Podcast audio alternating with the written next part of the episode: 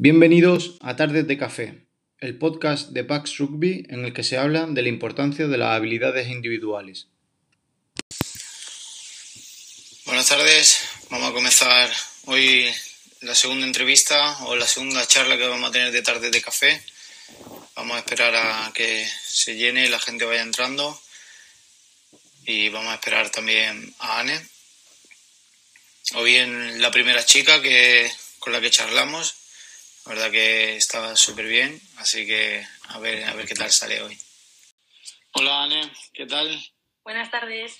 Muy Buenas tardes. Bueno, antes de nada, yo tengo aquí mi café, que espero que lo disfrutemos juntos.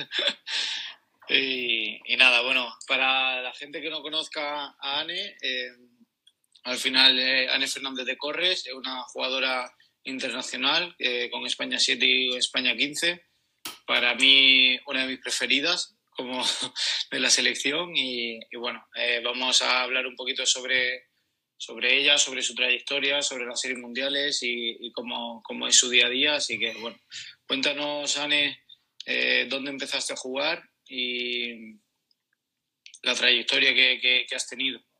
Eso, yo empecé en el Gastedi a los siete añitos a jugar, eh, gracias a mi tía que me animó un día a un entrenamiento con, con la escuela y desde entonces me encantó el rugby y estuve jugando en la escuela durante muchos años hasta que luego subí con las chicas del señor del Gastella a jugar y después ya pues por el tema de universidad, de universidad y así me marché a Madrid y ahí empecé a jugar en el Cisneros.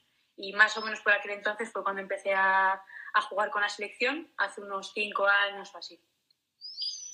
Muy bien, y por ejemplo, cuando empezaste a jugar eh, con siete años, eh, bueno, en España ahora mismo todavía no hay las suficientes niñas como para dividir ¿no? entre chicos y chicas y estuviste compartiendo campo con chicos hasta los 16, si no me equivoco. Eh, yo estuve hasta los 15 años, eh, porque allí, bueno, en Euskadi que el reglamento lo permitía subir, entonces, bueno, a los 15 años ya subí con, con las chicas, pero vamos, toda la vida había jugado con chicos. Y la verdad es que creo que debería seguir siendo así, porque hasta que no hay una diferencia física muy grande, creo que, que las chicas podemos sacar mucho partido de jugar con con niños, entonces la verdad es que fue muy enriquecedor jugar con ellos. Y, por ejemplo, em, cuando juegas con, o sea, con los chicos y con las chicas, lo has dicho que, que es, es, muy bueno, pero se, nota mucho el salto de cuando solamente hay chicas eh, jugando, es decir, ¿te, ¿te, sientes más cómoda o, o, bueno, o es prácticamente lo mismo? Eh, no, para mí fue un cambio muy grande y la verdad es que todas las compañeras que han pasado por lo mismo piensan un poco lo mismo. Eh, al final, con los chicos, sobre todo a nivel de contacto y ahí técnicamente también, eh, había más nivel, sobre todo porque los niños llevaban desde muy pequeños jugando a rugby y las chicas pues empezamos generalmente un poco más tarde, entonces es, un, es bastante diferente el rugby, es un poco más lento, es diferente, entonces ese salto la verdad es que es bastante grande.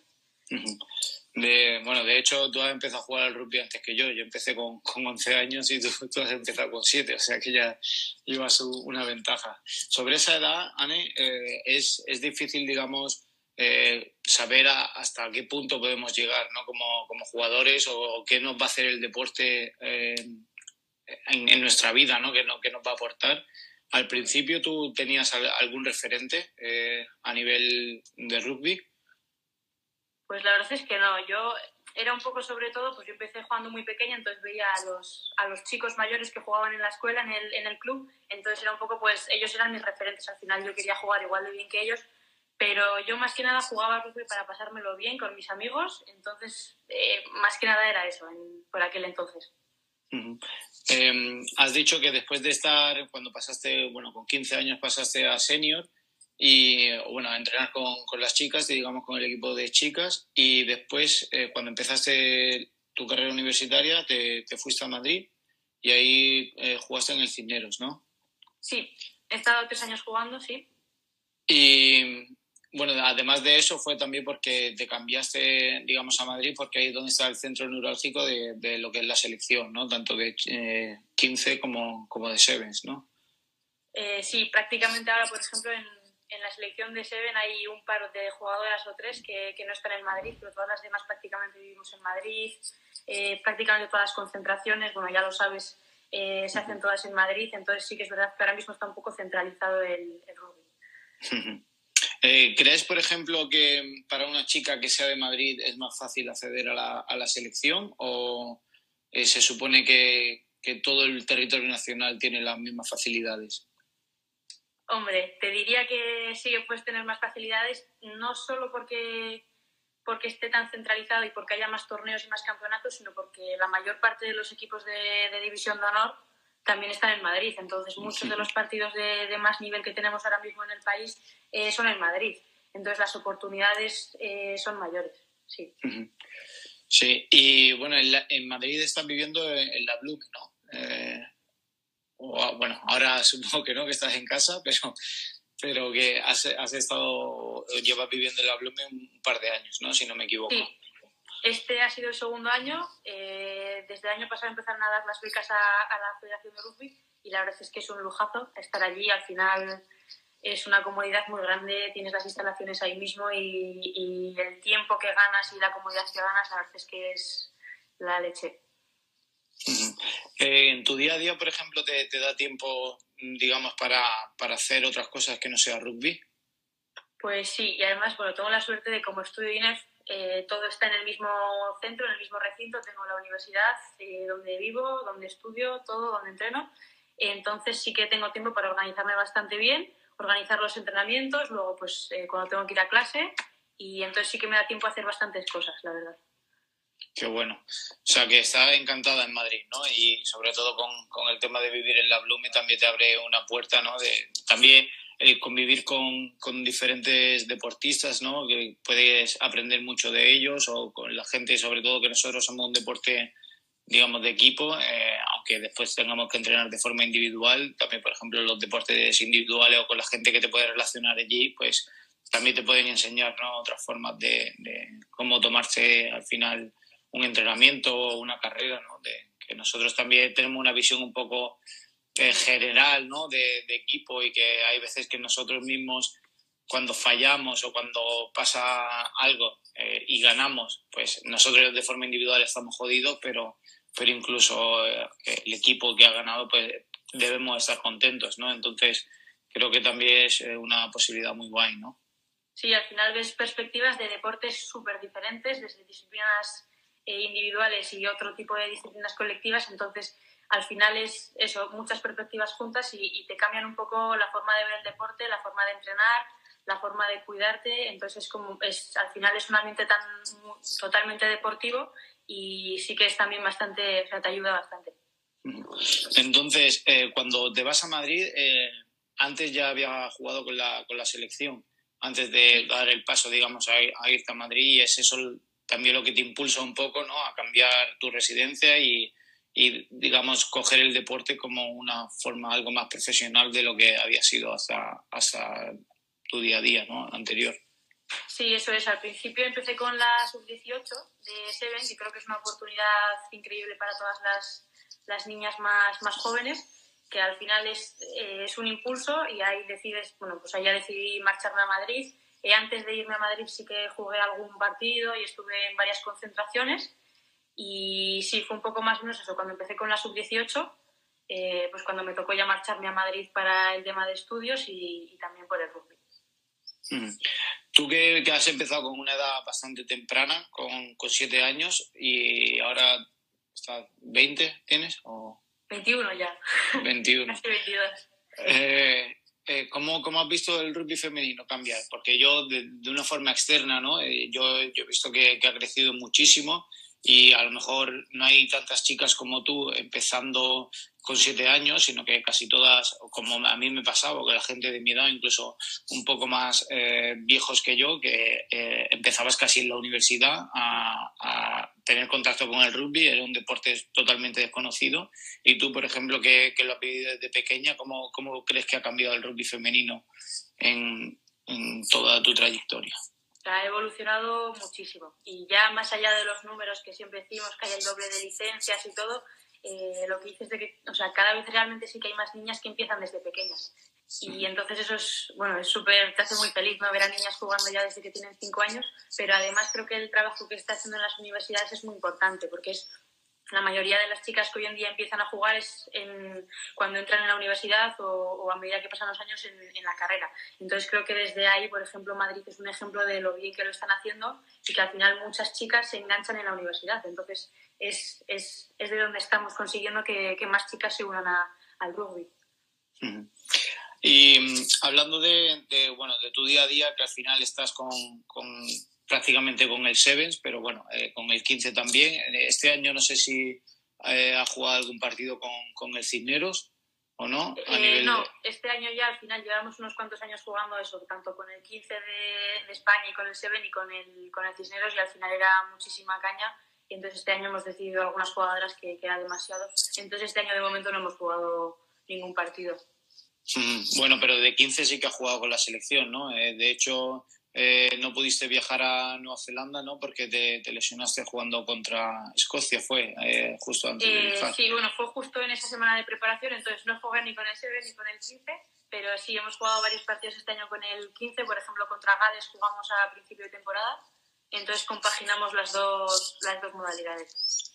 ¿Y cómo es eso de compatibilizarlo? Yo personalmente cuando lo compatibilizaba, yo ya llevo muchos años sin jugar al 15 pero también me gusta muchísimo, pero, pero realmente es incompatible, ¿no? Como, tú has dicho, con, cuando te metes tanta, tantos viajes, tantas eh, competiciones y demás, pues es muy difícil estar, estar fresco. Vosotros todavía, bueno, este año alguna ya habéis dado el paso para, para separar 7 y 15 y, o selección y club, digamos.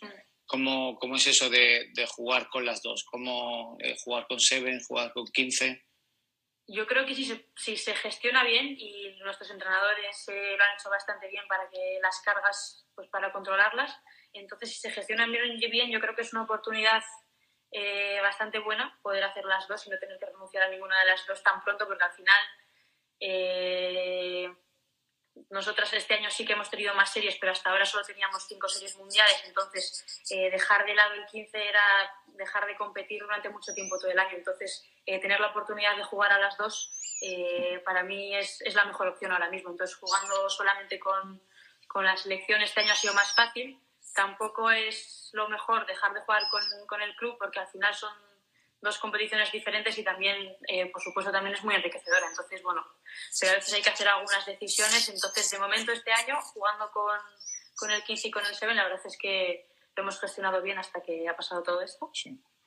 Bueno, de hecho, eh, como jugadora, ¿no? Yo, yo, entiendo si tienes la oportunidad de, de, ir a otra Copa del Mundo, ¿no? Que tú ya has jugado una Copa del Mundo en Irlanda, eh, volver a ir a, otra Copa del Mundo con, con, las Leonas de 15, pues también es algo que, que puede atraer y, y, se entiende o se sobreentiende que casi todo el mundo que tenga la posibilidad de compaginar las dos, pues lo va a intentar utilizar porque, bueno, al final estar en una Copa del Mundo es una de las cosas que, que la mayoría de los jugadores queremos, ¿no?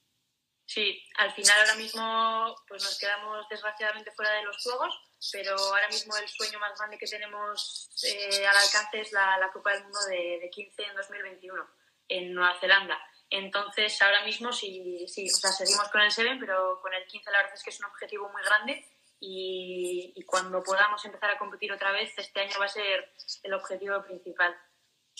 Antes has comentado con el tema de, de España 7, ¿no? que este año ha cambiado el formato, eh, de cinco eh, series ha cambiado a ocho las chicas, al final creo que se han quedado en cinco, ¿no? si no me equivoco, pero, pero bueno, ¿cómo, ¿cómo has visto el cambio? ¿Cómo crees que, que puede afectar el cambio primero a la competición de chicas?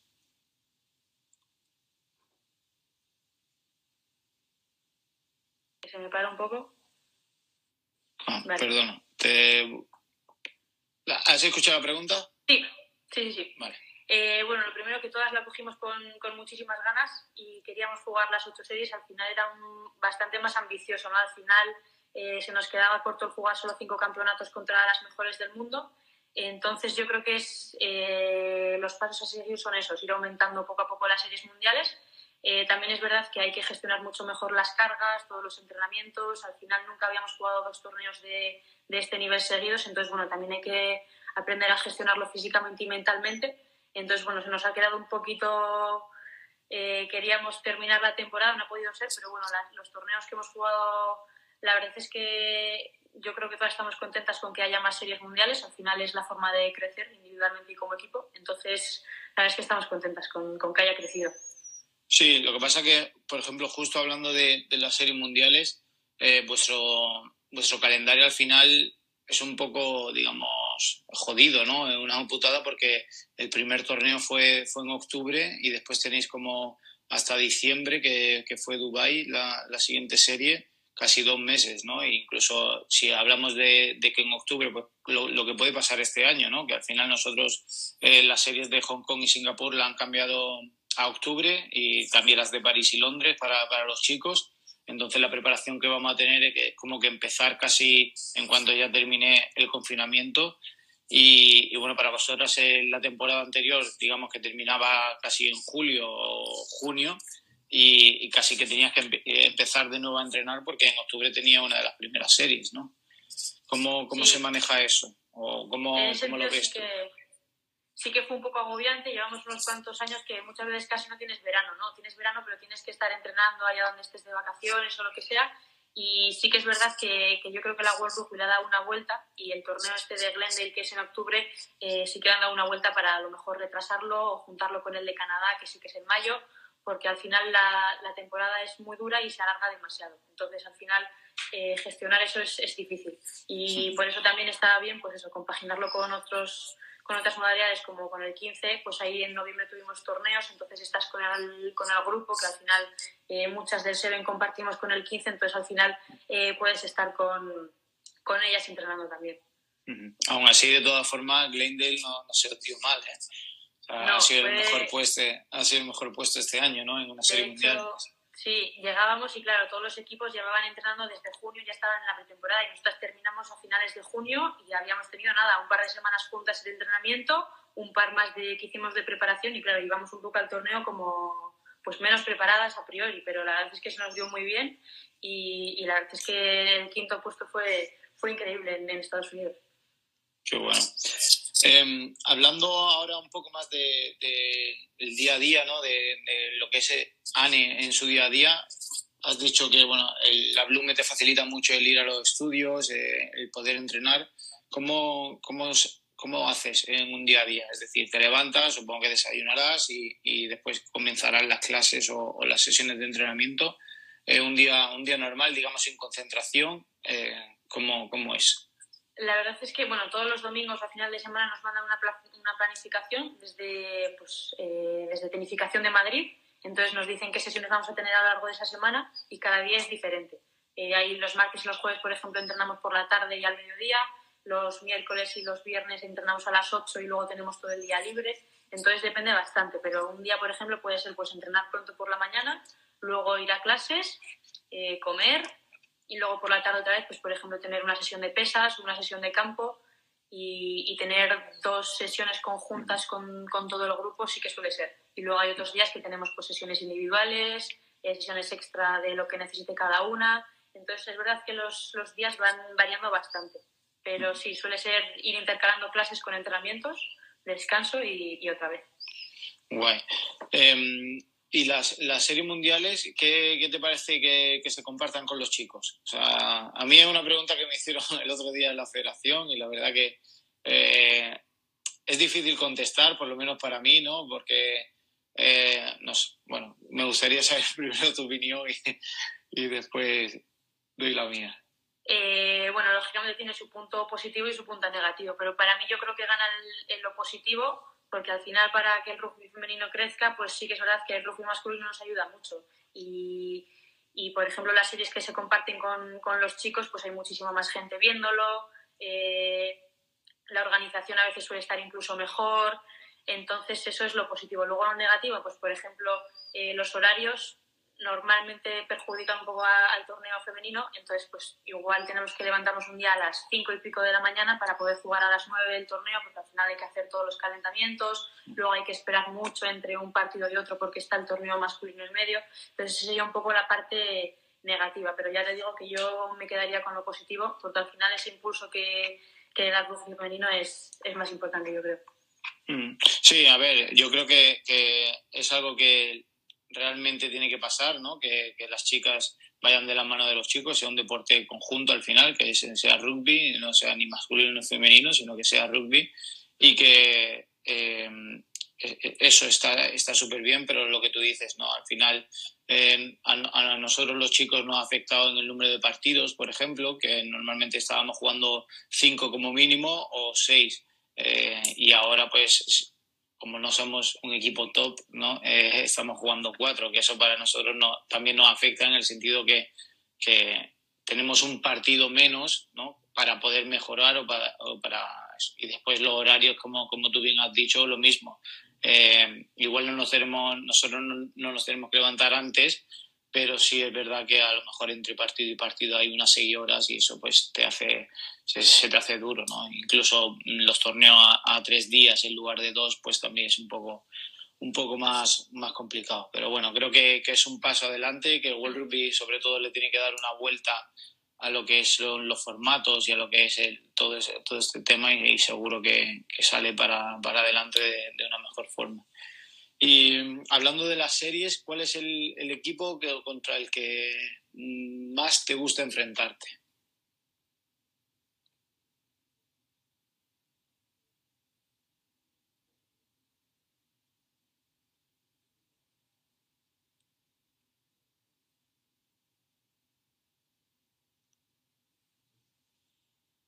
y porque les tenemos muchas ganas de ganar, la verdad. ¿Y contra el que no te gusta enfrentarte? Contra el que no. Eh, Brasil. Hace bastante que, que, no juego contra ellas, pero es verdad que es un equipo que el primer año que, que debuté en las series mundiales nos cruzamos muchísimo con, contra ellas. Es un equipo que, que, aunque estemos también puede haber partidos bastante parejos de jugar contra ellas, no, no es un equipo contra el que me gusta jugar. Muy bien. Eh, a nivel de, de, las series y demás, ¿hay alguna jugadora en la que digas, eh, bueno, eh, al final dices, eh, esta tía es una crack, ¿no? Si, si ves a lo mejor el de chicos, ¿no? Podemos decir, cada uno tiene el suyo, pero bueno, Carly Nice, por ejemplo, es un tío que que mete cuatro o cinco ensayos por partido y lo ves y parece fácil, ¿no? Lo, lo que hace. las chicas hay, hay varias, pero, bueno, ¿cuál, ¿cuál es la que tú crees que, o, cuál es la que más te gusta a ti? Eh, bueno, ahora mismo no, esta temporada no ha jugado, pero Kayla McAllister desde bastante pequeña siempre ha sido como mi referente. Desde pequeña ya cuando empecé a jugar con las chicas y ahora no está jugando, pero ha, firmado contrato con, con Nueva Zelanda para llegar a los Juegos, así que la volveremos a ver en acción y la que sí que lleva unos años jugando y es una pasada es Micaela Blight, también de Nueva Zelanda. Y, y bueno, la verdad es que, que, ella también me inspira mucho y es una pasada verle jugar. Es, es una jugada muy completa y, y me encanta. ¿Recuerdas eh, algún ensayo que, que, hayas metido en tu carrera deportiva de, de eso de que dices, no, no se me va a olvidar en la vida, ¿no? Eh, vaya, bueno, eh, en el Mundial el, ensayo del mundial fue, bueno, fue el único que metí. Tampoco hubo muchos ensayos, pero bueno, al final meter un ensayo en una Copa del Mundo es, pues bueno, es especial. Qué bueno. Hablando de ahora de lo que es eh, España 7 y cómo, cómo hacéis los entrenamientos, ¿no? Eh, al final, digamos, entre España y otras potencias, ¿no? Hay, hay muchas cosas que pueden, que pueden influir, como puede ser a nivel económico, a nivel estructural y demás. Pero mm, a nivel de entrenamiento, ¿cómo crees que, España puede pegar un pasito más adelante? Ya lo estamos consiguiendo, digamos, a nivel de chicas que, como has dicho, están empezando antes incluso a jugar eh, las chicas de casi con tu edad o, un poquito más tarde, pero bueno, el rugby femenino está creciendo y eso digamos que es, un punto, pero para hablar un poco más de, de, calidad a nivel de entrenamiento, ¿qué crees que, que le falta a España para, para, ser una potencia como puede ser Nueva Zelanda?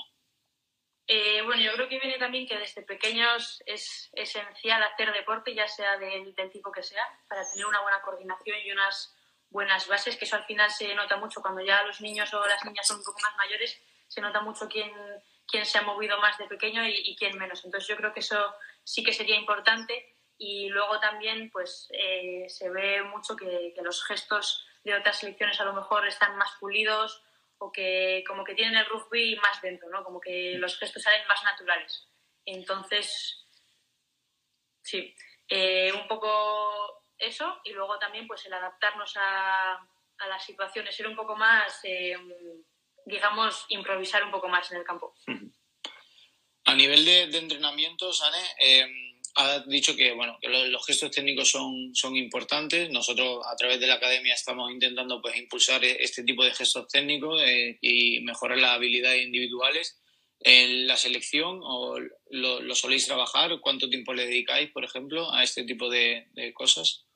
Pues, por ejemplo, algo que en los últimos dos años, ha, bueno, en un año y medio ha crecido mucho es que las que estamos en Madrid, que somos prácticamente la mayoría, tenemos pues dos o tres sesiones a la semana eh, de tecnificación y son entrenamientos bastante, bastante suaves, pero en los que trabajamos todo técnica, pues ya sea de pase o de contacto o de técnica de, vamos, de cambio de pies, de lo que sea.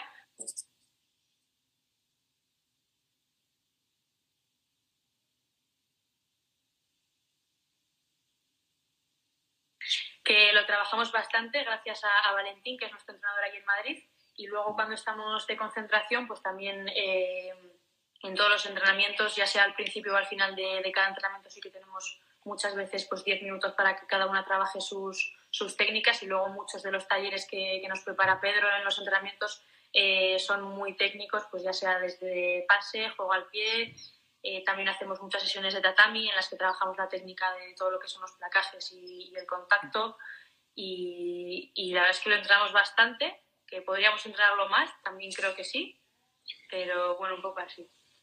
¿Cuál, cuál es tu, tu, mejor habilidad? ¿Cuál dirías que, que es la característica de Anne? Eh, el cambio de la, diría. la habilidad de Anne. Yo diría que, que, el juego de pies, el, el movimiento de pies. ¿Y por, por, qué? ¿O por algo en especial?